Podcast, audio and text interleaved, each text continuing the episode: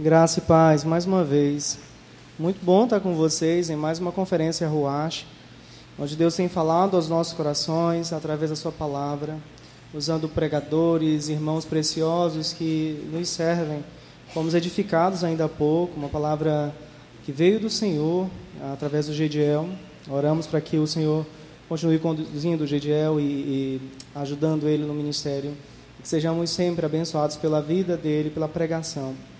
Irmãos, vamos abrir as nossas Bíblias ah, no Evangelho segundo João, capítulo 6, do verso 16 ao 21.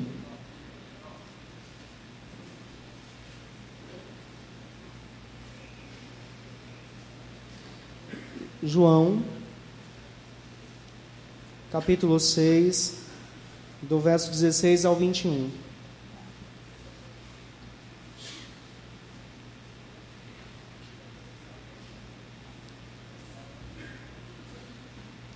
Leiamos a palavra de Deus. Ao descampar o dia, os seus discípulos desceram para o mar e, tomando um barco, passaram para o outro lado, rumo a Cafarnaum. Já se fazia escuro e Jesus ainda não viera ter com eles. E o mar começava a empolar-se, agitado por vento rijo que soprava. Tendo navegado uns 25 a 30 estádios, eis que viram Jesus andando por sobre o mar, aproximando-se do barco. E ficaram possuídos de temor. Mas Jesus lhes disse: Sou eu, não temais. Então eles, de bom grado, o receberam e logo o barco chegou ao seu destino. Graças a Deus por Sua palavra. Vamos orar mais uma vez, irmãos? Oremos. Senhor, graças te damos por esse tempo tão precioso, onde estamos aprendendo a Tua palavra. Obrigado. Isso tem nos edificado, nos santificado, nos alegrado, porque a verdadeira alegria é conhecer a Cristo Jesus. Pedimos ao Senhor que nessa hora nos ajude, dá-nos mais do Teu Santo Espírito, ilumina as nossas mentes Ajuda-nos a entender o texto bíblico, Senhor. Cada um dos meus irmãos seja edificado por tua palavra e que o teu nome seja honrado entre nós. Nós oramos em nome de Jesus Cristo. Amém. Amém. Ah, você gosta de histórias envolvendo navios, grandes peixes, marinheiros, piratas e grandes ondas? Talvez você lembre aí de Mar em Fúria ou então Titanic, né? Muitas mulheres choram vendo esse esse filme. Eu conheço uma lá em casa que é assim. Talvez você goste de Mob Dick, né? Talvez seja a sua história predileta. Fala de um homem que tenta capturar um peixe que no passado arrancou uma de suas pernas. Ou talvez você já tenha sonhado em navegar num peregrino da alvorada. Já imaginou? Você navegando junto com, junto com Pedro, Lúcia, Edmundo, o príncipe Caspian. Já imaginou? Criaturas fantásticas, batalhas épicas e muito mais. Mas eu devo confessar, irmãos, que essas aventuras no mar são melhores nos livros do que na vida real. Sabe por quê? Porque eu não sei nadar. Eu nasci em morros, tem muitas águas, mas eu não sei nadar.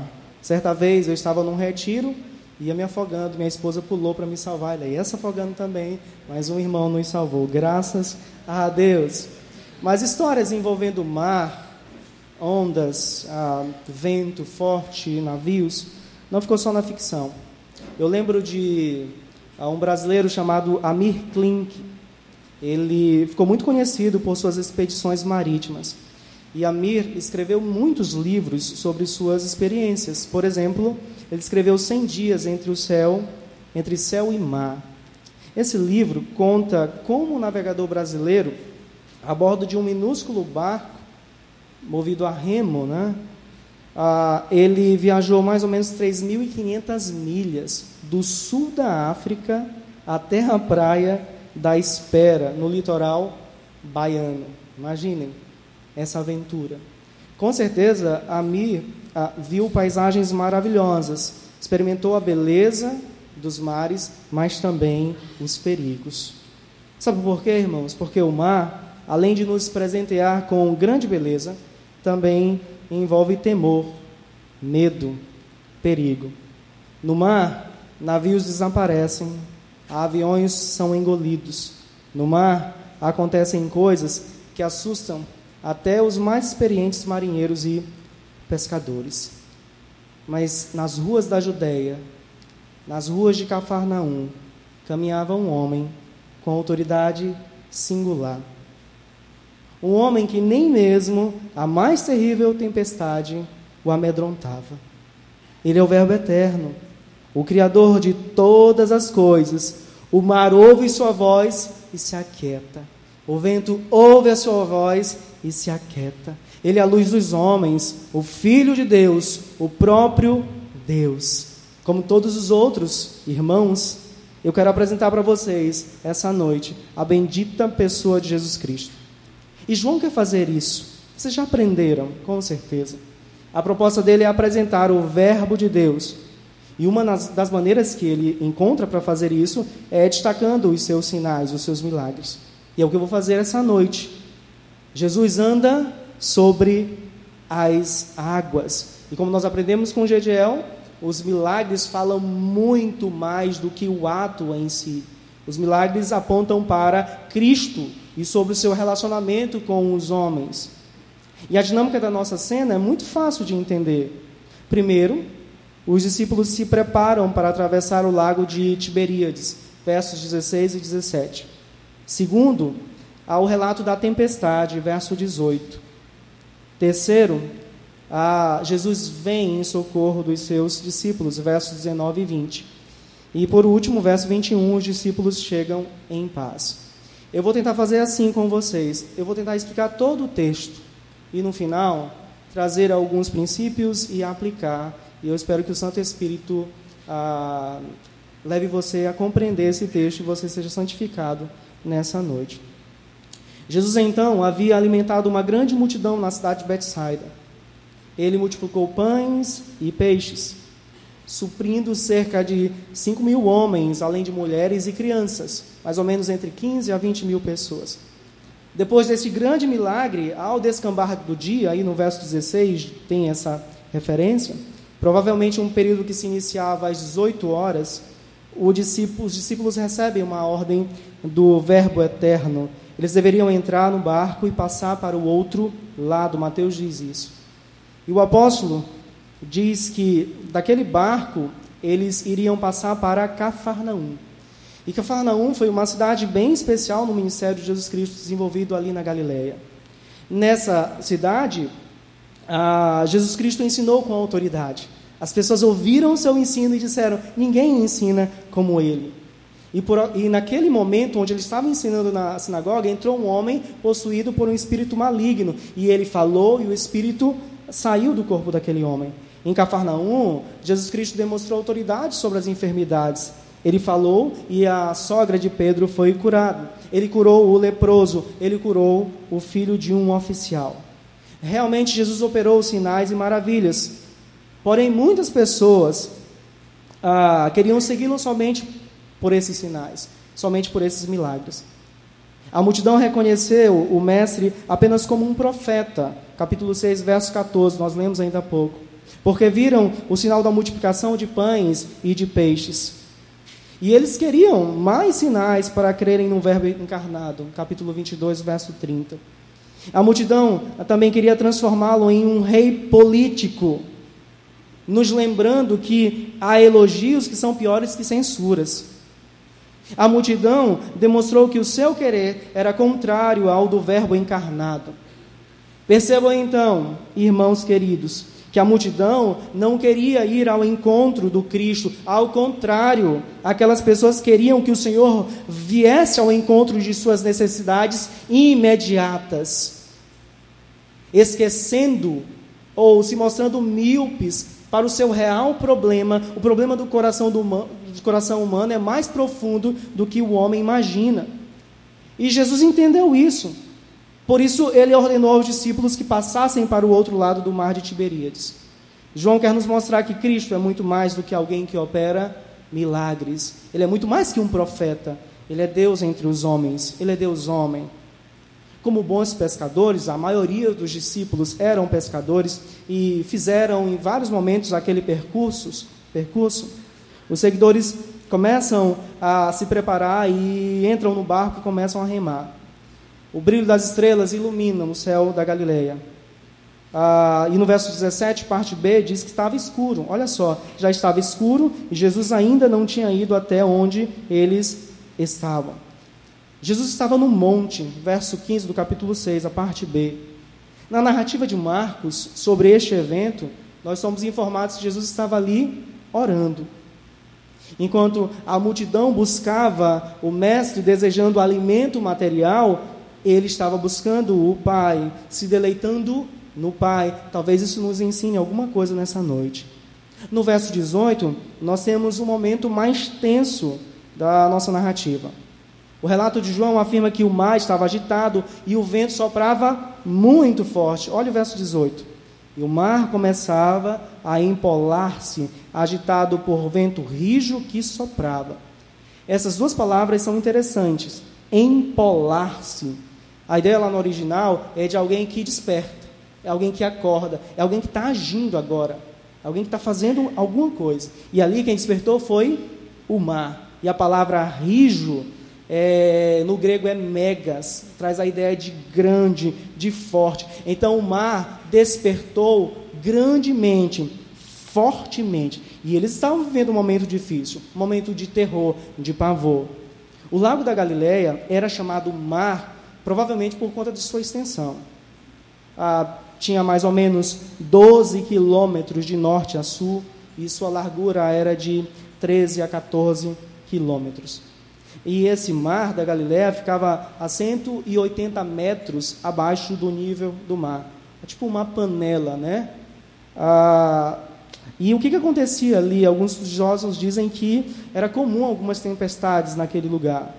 Elas aconteciam porque um vento frio vindo dos planaltos, principalmente no Monte Hermon, ah, entrava de repente para deslocar o ar úmido e aquecido sobre o lago, agitando a água em uma violenta tempestade.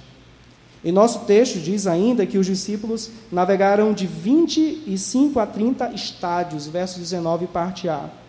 Um estádio equivale a uns 200 metros. Então, os discípulos tinham remado de 5 a 6 quilômetros. E de Betsaida, por meio do lago, até Cafarnaum seriam mais ou menos 8 quilômetros. Então, os discípulos já estavam bem encaminhados.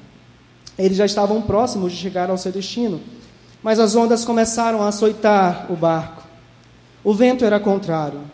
Foi então que alguém apareceu naquele cenário de escuridão e desespero.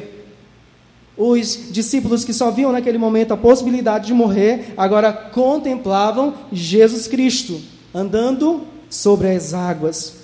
Verso 19, parte B. Eis que viram Jesus andando por sobre o barco, aproximando-se, melhor dizendo, eis que viram Jesus andando por sobre o mar, aproximando-se do barco. Mateus nos diz que os discípulos pensavam ser um fantasma. Os discípulos ficaram com medo e ficaram possuídos de temor, diz o verso 19. É, é interessante como João e Marcos falam de uma forma tão natural sobre algo tão sobrenatural. Irmãos, estamos diante daquele que pode mudar qualquer coisa. Diante do temor dos discípulos, Jesus respondeu, mas Jesus lhes disse, verso 20: Sou eu, não temais. As palavras do Mestre tanto acalmaram o mar, como também o coração e a mente dos discípulos. Era como se Jesus dissesse: Não continue com seus temores, eu estou aqui. Existem algumas discussões sobre o significado de sou eu. No Evangelho de João, essa construção lá no original, às vezes realmente aponta para um título divino. Por exemplo, João capítulo 8, verso 24 e verso 28. Mas aqui parece significar apenas sou eu eu estou aqui. Não um título divino, como o homem curado de cegueira usa para si no capítulo 9, verso 9. Na narrativa de Mateus, diz que quando Jesus subiu no barco, o vento cessou e os discípulos adoraram. Em Marcos, diz que os discípulos ficaram perplexos. Em João, os seguidores de Cristo o receberam de bom grado. Eles o receberam com muita alegria. O verso 21, muita satisfação. Então percebam, irmãos, que a voz do desespero foi silenciada pela alegria de ouvir e ver o Verbo de Deus. A cena termina com os discípulos chegando ao seu destino. Olha o verso 21, final do verso 21. E logo o barco chegou ao seu destino. Cristo então é o Senhor da tempestade. Ele domina sobre todas as coisas. Ele é o Verbo encarnado. Ele tem autoridade do Pai.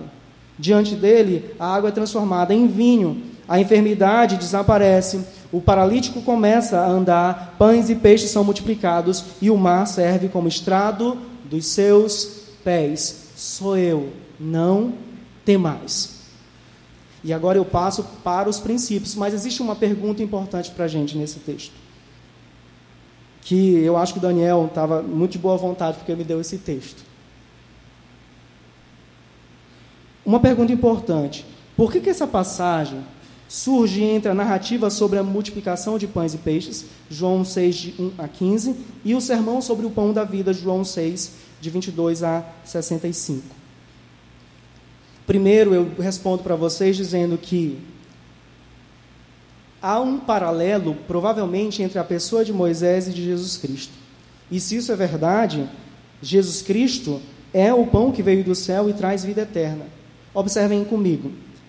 Capítulo 6, do verso 1 ao 14, foi o texto que Gediel pregou. Jesus sacia a fome de mais de 5 mil pessoas.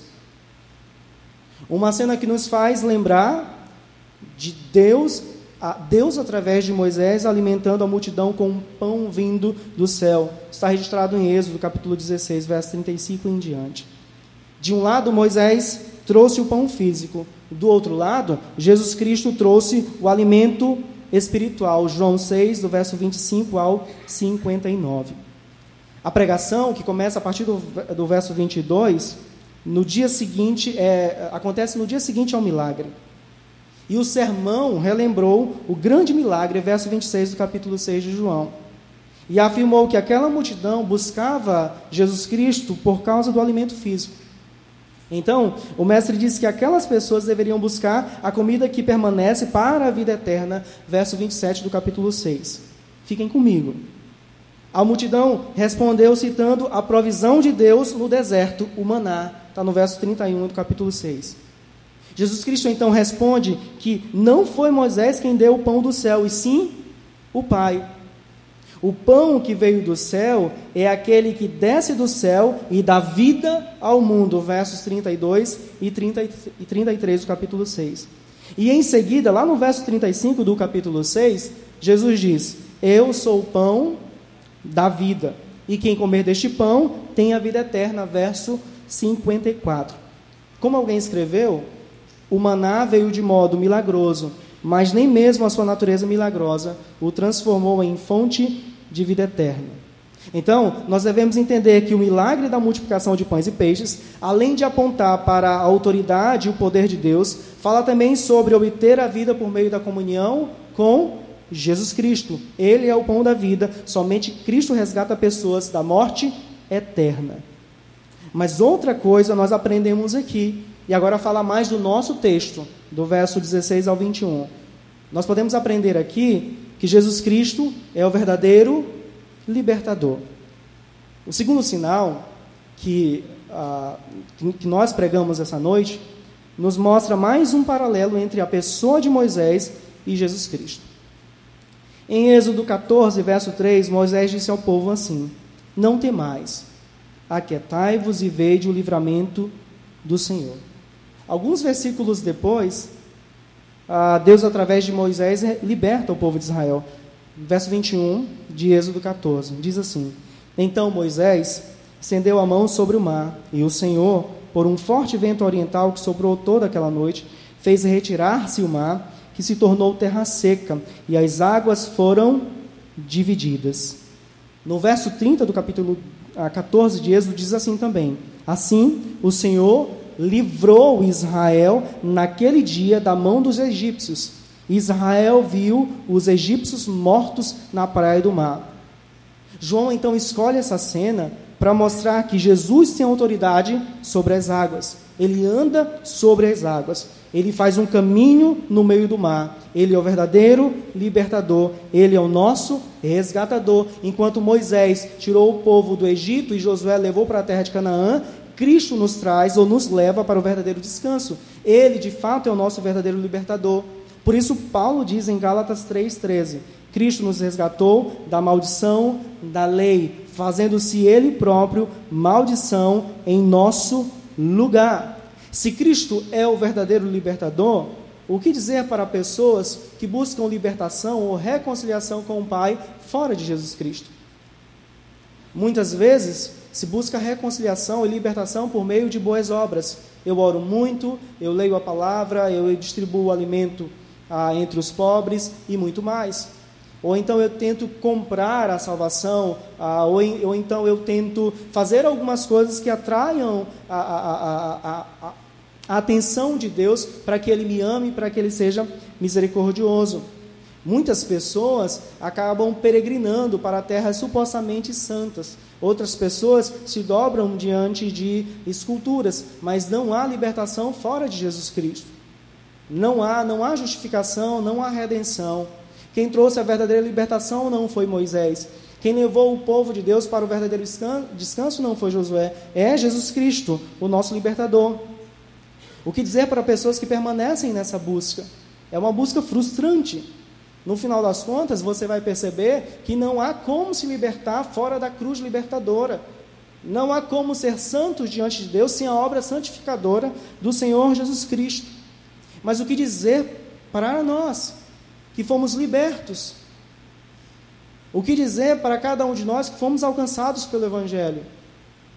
É dizer que nós somos bem-aventurados, é, é dizer que nós somos abençoados pelo Senhor não conseguiríamos, por mais forte que fôssemos, por mais dinheiro que tivéssemos, comprar essa libertação ou conquistar essa libertação, mas graças ao Senhor Jesus Cristo, que mediante a sua morte, ele cravou o escrito de dívida que era contrário a nós na cruz do Calvário, e não há mais condenação sobre nós. E se você veio a essa igreja buscando libertação, Cristo é o verdadeiro libertador. A principal libertação que você precisa não é de qualquer vício que você tenha, mas da condenação sobre a qual você está.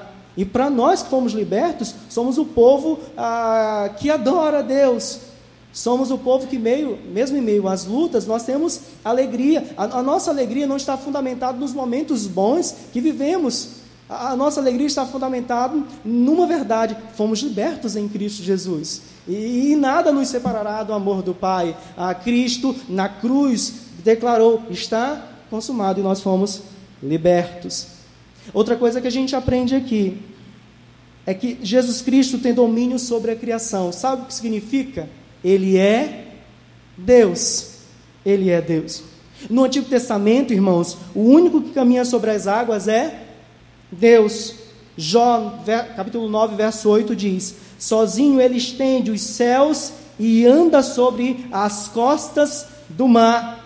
O salmista também falou ah, sobre a autoridade de Deus em relação às águas. Salmo 77, verso 19: O teu caminho foi pelo mar, as tuas veredas passaram pelas grandes águas, mas ninguém encontrou as tuas pegadas.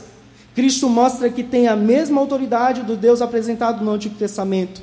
Será que isso aponta para alguma coisa? Ele é mais que um profeta, ele é Deus. Jó 38, do verso 8 a 11, diz a mesma coisa. Ou quem encerrou o mar com portões, quando irrompeu do ventre, quando eu lhe pus as nuvens por vestimenta e a escuridão por fraldas, quando eu lhe tracei limites e lhe pus ferrolhos e portas e disse: Até aqui você pode chegar, mas deste ponto não passará. Aqui se quebrará o orgulho das suas ondas. Deus falando e Cristo demonstra a mesma autoridade. Salmo 29, verso 3: Ouve-se a voz do Senhor sobre as águas, o Deus da glória troveja, o Senhor está sobre as muitas águas. Salmo 89, verso 9: Dominas a fúria do mar, quando as suas ondas se levantam, tu as acalmas. João está mostrando para a gente, ensinando para cada um de nós, que Jesus Cristo é o Verbo que estava com Deus e era Deus. Jesus é o Filho de Deus. Natanael exclamou: Mestre, o Senhor é o Filho de Deus. E quando Jesus ah, chamou Deus de Pai, os judeus queriam matá-lo. Por quê? Porque além de desrespeitar o sábado, segundo a visão dos judeus, ele se fazia igual a Deus. O nosso Cristo é Deus bendito. C.S. Lewis disse o seguinte: das três, uma, ou Cristo é mentiroso, ou ele é um lunático, ou ele é Deus. E a Escritura diz que ele é Deus. O Catecismo Maior de Westminster mostra para a gente por que é importante crer na divindade de Jesus Cristo. Diz assim: era necessário que o mediador fosse Deus para poder sustentar a natureza humana e guardá-la de cair debaixo da ira infinita de Deus e do poder da morte, para dar valor e eficácia aos seus sofrimentos, obediência e intercessão, e para satisfazer a justiça de Deus, conseguir o seu favor, adquirir um povo peculiar, dar a este povo o seu espírito, vencer todos os seus inimigos e conduzi-lo à salvação eterna. Se Cristo é Deus, por que, que muitas pessoas olham para Ele ah, simplesmente como um super-homem? Ou um grande líder? Ou um grande curandeiro?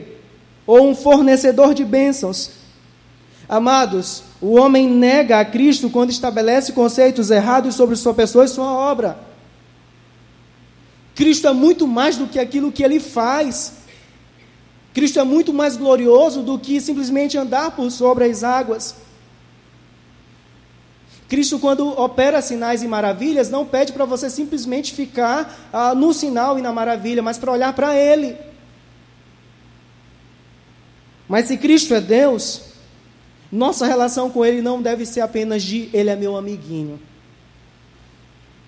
Estão domesticando Cristo transformando simplesmente em um assunto sobre debates infindáveis de animais na jaula das redes sociais e brigando e brigando e brigando, domesticando o nosso Cristo, transformando-o em um gênio da lâmpada, como uma cantora que canta bobagem, escreve bobagem, disse: certa vez eu acordei pela manhã e chamei Cristo para uma paquera e perguntei para ele se ele não queria casar comigo. Que absurdo! Cristo não é o nosso amiguinho, ele é Deus e Senhor.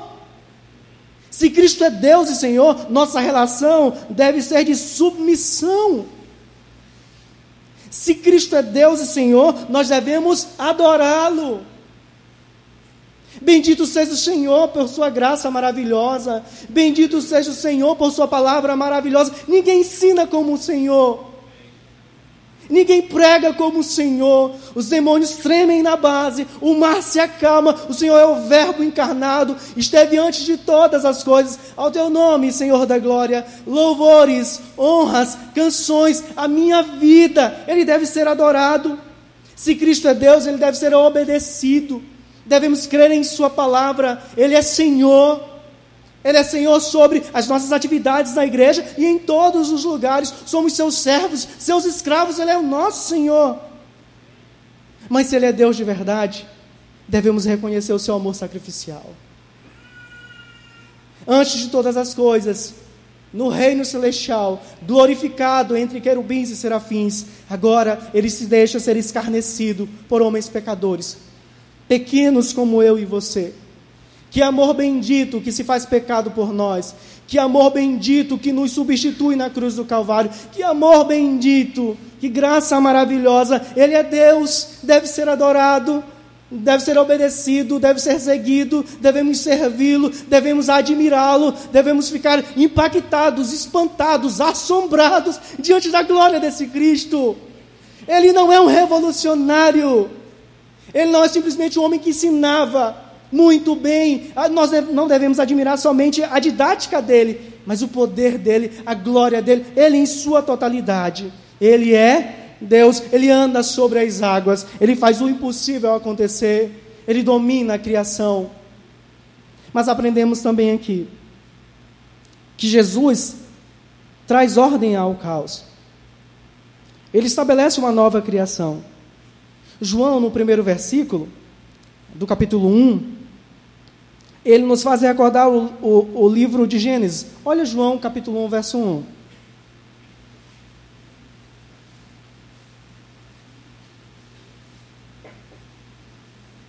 No princípio era o Verbo. E o Verbo estava com Deus. E o Verbo era Deus. Todas as coisas foram feitas por intermédio dele. Ele é criador de todas as coisas. Você conhece Gênesis capítulo 1, verso 1. No princípio, criou Deus os céus e a terra. Em nosso texto, o mar está agitado. Mas o que significava o mar para um judeu? O mar frequentemente significava caos e desordem. Por exemplo, Cantares, capítulo 8, verso 7. As muitas águas não poderiam apagar o amor, nem os rios afogá-lo. A ideia de destruir, a ideia de trazer caos. Por exemplo, em Apocalipse capítulo 2, versos 1 e 2, João fala sobre o novo céu e a nova terra. E ali não haverá mar. Mas ele não está falando literalmente. E o mar já não existe. Ele está falando do caos, ele está falando do medo. E o Senhor Jesus Cristo relembrou o episódio sobre Jonas para falar da sua morte e da sua ressurreição. Mateus 12, 40, Jesus diz assim: Porque assim como esteve Jonas três dias e três noites no ventre do grande peixe, assim o filho do homem estará três dias e três noites no coração da terra. E parece que a gente, mais uma vez, é relembrado da narrativa de Gênesis. Jesus anda sobre as águas. João nos relembra ah, Gênesis capítulo 1, verso 1. E agora parece-me que ele nos lembra mais uma vez de Gênesis capítulo 1, verso 2. O texto bíblico diz: A terra era sem forma e vazia. Havia trevas sobre a face do abismo, e o Espírito de Deus se movia sobre as águas. Assim como Deus estava trazendo ordem ao caos da primeira criação, da mesma forma, Jesus Cristo tem autoridade para acabar com o, ca o caos que a humanidade e o mundo em pecado se encontram, estabelecendo assim uma nova criação. Segundo aos Coríntios, capítulo 5, verso 17 diz: "E assim, se alguém está em Cristo, é nova criatura". Quem participa dessa nova criação? Aqueles que creem em Jesus Cristo. Aqueles que olham para ele muito além de um profeta que faz sinais e maravilhas. Quem participa dessa nova criação é aquele que olha para ele como Salvador, como Deus bendito. João 6,40 diz: Todo aquele que vira o Filho e nele crê, tem a vida eterna. O meio que traz a existência à nova criação é o sacrifício do Cordeiro de Deus. Capítulo 6, verso 51 de João: O pão que darei pela vida do mundo é a minha carne. Em Cristo nós teremos uma nova criação, uma nova humanidade. E a obra de Cristo não toca apenas no homem, a obra de Cristo toca no mundo dos homens, no universo. Por isso o texto bíblico diz: porque Deus achou por bem que nele residisse toda a plenitude e que, havendo feito a paz pelo sangue da sua cruz, por meio dele reconciliasse consigo mesmo todas as coisas, quer sobre a terra, quer nos céus. Ele anda sobre as águas e ele traz ordem ao caos que a humanidade se encontra. Ele é aquele que vai nele mesmo equilibrar todas as coisas para a glória do Pai. Aprendemos também, irmãos, que Cristo deve ser glorificado por quem Ele é. Na narrativa de Mateus, capítulo 14, versos 32 e 33, diz: Subindo ambos no barco, o vento cessou, e o, os que estavam no barco o adoraram. Observem que em toda a narrativa de João, João quer apontar para Cristo como Deus e que os homens devem crer nele e adorá-lo. Mas por que nós devemos adorar o Cordeiro de Deus? Não seria apenas um simples homem? Por que, que devemos ficar calmos diante de Sua presença e da Sua mensagem? Por que, que devemos ter segurança? Por que, que nós somos chamados para essa conferência, para adorar o Senhor? Por que, que, ele, precisa, por que, que ele merece e ele deve ser glorificado? Eu lembro do verso 20 que diz: Jesus disse: Sou eu, não temais. O Gediel pregou que os sinais apontam para Cristo. O Mário fez a mesma coisa, o Gilvan fez a mesma coisa. Mas quem é Jesus Cristo? ele anda sobre as águas. E o que significa dizer? É que ele é Deus bendito e que ele deve ser adorado e que ele deve ser glorificado. Quem é Jesus Cristo para você? Quem é Jesus Cristo para a igreja evangélica dos nossos dias? Quem é o Senhor Jesus Cristo? Eu digo a vocês, irmãos, eu digo a vocês que Ele é o Verbo eterno que estava com Deus. Ele é Deus por meio de quem todas as coisas foram criadas. Ele é o unigênito do Pai, por meio de quem os homens contemplaram a glória de Deus. Ele é o Cordeiro de Deus que tira o pecado do mundo. Ele é aquele que batiza com o Espírito, o Filho de Deus. É ele é aquele sobre quem Moisés escreveu, a quem os profetas anunciaram. Ele é aquele que conhece o coração humano. Ele é aquele que traz vida por meio de sua morte. Ele é aquele que veio salvar pecadores. Ele é aquele que oferece água viva. E quem beber dessa água jamais terá sede. Ele é aquele que oferece uma fonte que jorra para a vida eterna. Ele é o Salvador do mundo. Ele é aquele que tem poder de curar. Ele falou e o filho de um oficial foi curado. Ele falou e um paralítico andou. Ele é aquele que tem o poder de vivificar. Ele é aquele que tem autoridade para julgar, ele é aquele de quem as escrituras testemunham, ele é aquele que alimentou a multidão com alguns pães e peixes, ele é aquele que andou sobre as águas, o pão da vida, a fonte de água viva, a luz do mundo, o eu sou, a porta das ovelhas, o bom pastor, ele é aquele que tem poder sobre a morte, ele é o rei que lava os pés dos servos, ele é o caminho, ele é a verdade e ele é a vida. Ele é a videira, ele é aquele que bebeu o cálice da ira de Deus. Ele foi o santo que se fez objeto de escárnio, o rei que recebeu um manto e uma coroa de vergonha e dor. Ele é o justo que foi punido como grande criminoso. Ele é aquele que, do alto da cruz, disse: Está consumado. Ele é o autor da vida, que foi morto e sepultado. Ele é aquele que venceu a morte. Ele é aquele que, depois de ter vencido a morte, disse aos discípulos: Pai seja convosco. Ele é o Senhor meu e Deus meu. Ele é aquele que voltará. Então, naquele dia glorioso, ouviremos da sua boca: Paz seja convosco. Sou eu, não tem mais. Aquele que anda sobre as águas, que transforma a água em vinho. Ele é o Deus bendito que traz salvação. Fora dele não há redenção, fora dele não há reconciliação. E eu encerro com alguns princípios gerais. Primeiro, que nós devemos ler o Antigo Testamento. Eu sei que às vezes a leitura parece difícil, mas precisamos olhar para o Antigo Testamento. Algumas pessoas deixam de ler o Antigo Testamento por entender que ali tem um Deus carrancudo.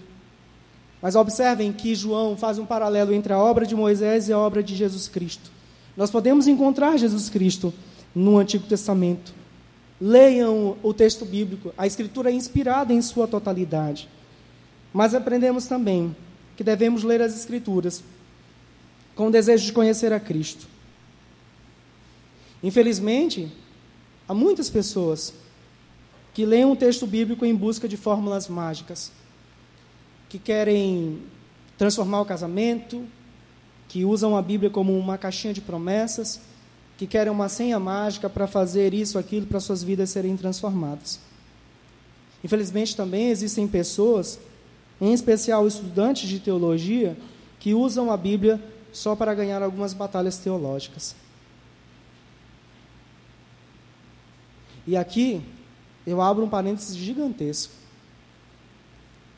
Guardadas as devidas proporções, como eu tenho me envergonhado de tantas bobagens que são faladas, escritos, quantos vídeos são feitos para debater questões que são secundárias. Sabe aquele texto de Jesus Cristo que diz: Olha, vocês precisam voltar ao primeiro amor? Quantos de nós precisam voltar ao primeiro amor? De não transformar a Bíblia em um texto simplesmente para discussões e debates. Ah, eu sou arminiano, eu sou calvinista, você é supralapsariano, infralapsariano, se enche de línguas, se enche de textos. Eu não sou contra o estudo. Não, não sou contra o estudo. Mas observem a piedade dessa pessoa na igreja local. Quantos cultos de oração participa? Quer falar sobre correntes escatológicas e nunca discipulou ninguém na igreja local. Quer debater nas redes sociais, nunca orou dentro da igreja, junto com um enfermo, junto com alguém que está em dificuldade. Não batalha dentro das igrejas locais, não luta pela igreja local. Quantas pessoas são gigantes nas redes sociais e nos debates e são pigmeus na igreja local? Quantas pessoas usam o nome de Cristo para debater e dizer eu sou o cara? Irmãos, ortodoxia humilde é fazer teologia com lágrimas nos olhos, é ter paciência com aqueles que são contrários a nós, é tentar convencê-los, não usar a teologia como um chicote. Gente que vai para o seminário, guardadas as proporções, para aprender, aprender, aprender, aprender, aprender. E se enche tanto. Nunca se esvaziam, nunca compartilham. Você não sabe isso, não conhece fulano, não conhece cicrano. Muita gente que fala, descreve, mas nunca experimenta. Muita gente, é, para mim é complicado. É muito complicado. Imagina, eu tenho dois filhos. Seria estranho se o tempo todo eu ficasse sorrindo para eles, abraçando, gritando com eles. Seria estranho também se eu ficasse o tempo todo cabisbaixo, triste. E eu tenho ensinado para a minha igreja: ser reformado não significa ser morto. Quem disse que dizer glória a Deus é coisa de pentecostal? Quem disse que dizer Senhor ao teu nome toda a glória é coisa de pentecostal, de neopentecostal? Às vezes chegamos nos nossos cultos, parece que os mortos creem mais do que nós, que os demônios têm mais piedade do que nós. Leem Berkoff, leem Gruden, leem Michael Reeves e outros caras, e dentro da igreja parece que não conhece o Senhor da glória. Cantamos, és a nossa estrela da manhã, o Cordeiro Santo que nos trouxe a paz. Lloyd Jones disse: algum problema com o cara que prega a vida toda sobre a cruz e nunca se emocionou. A torcida do Flamengo fez uma festa porque passou para a próxima fase. Nós conhecemos o Rei da Glória. Querido teólogo, dobre seus joelhos. Querido estudante, dobre seus joelhos. Ame a igreja local. Ame a igreja local, ajude o seu pastor, ajude aquela senhora que precisa de orientação bíblica. Glorifique a Deus na igreja local. É no anonimato que os grandes homens de Deus aparecem na escuridão dos quartos, ah, dos prédios, dos hospitais, irmãos. Chega de tanta batalha inter, na internet, chega de tanta, de, de tanta briga, de tanta gritaria. A gente tem que procurar o Cristo, olhar para Ele, ser piedoso, misericordioso, santo como Ele é. Mas para você que encontra nas Escrituras o Cristo, eu sei que você tem uma experiência maravilhosa nós temos uma bênção, que é o texto bíblico. Olhe para ele. Eu cometi um erro muito grave durante muito tempo. Ao invés de ir para as escrituras, eu ia primeiro para os livros. E eu perdia muita coisa. Eu perdia muita coisa. Porque eu olhava para Cristo pelos olhos dos escritores contemporâneos, não pelos apóstolos e profetas. Olhem para o livro bíblico. Olhem e leiam o Antigo e o Novo Testamento. Vocês vão encontrar o Senhor. Você vai encontrar o Senhor andando sobre as águas. Você vai encontrar o Senhor transformando a água em vinho. Você vai encontrar o Senhor curando o cego. Você vai encontrar o Senhor ressuscitando os mortos. Você vai ouvir sermões maravilhosos. Você vai ver Cristo Jesus, o Rei que anda sobre as águas. E no final, eu encerro aqui. Saia com uma certeza dessa conferência. Amanhã teremos mais pregação nesse livro maravilhoso que é João. Uma coisa é presenciar milagres, outra coisa é aceitá-los no coração. Uma coisa é ver as maravilhas que Cristo faz, outra coisa é entender e crer no maravilhoso significado dessas maravilhas. O maravilhoso nas obras de Cristo não são as maravilhas que você consegue ver, mas quem opera as maravilhas. Quem é Cristo? Cristo é aquele que domina sobre a criação que, que ele está fazendo? Ele está mostrando que ele é Deus e que as pessoas devem crer nele. Somente ele traz a ordem ao caos, somente ele traz a nova criação. O que devemos fazer? Olhar para ele, segui-lo, amá-lo, crer nele. Irmãos, que a palavra de Deus reine nos vossos corações. Vamos orar? Senhor, obrigado por esse tempo precioso de leitura e de explicações e aplicações baseadas em tua palavra. Te agradeço pela vida do Gediel,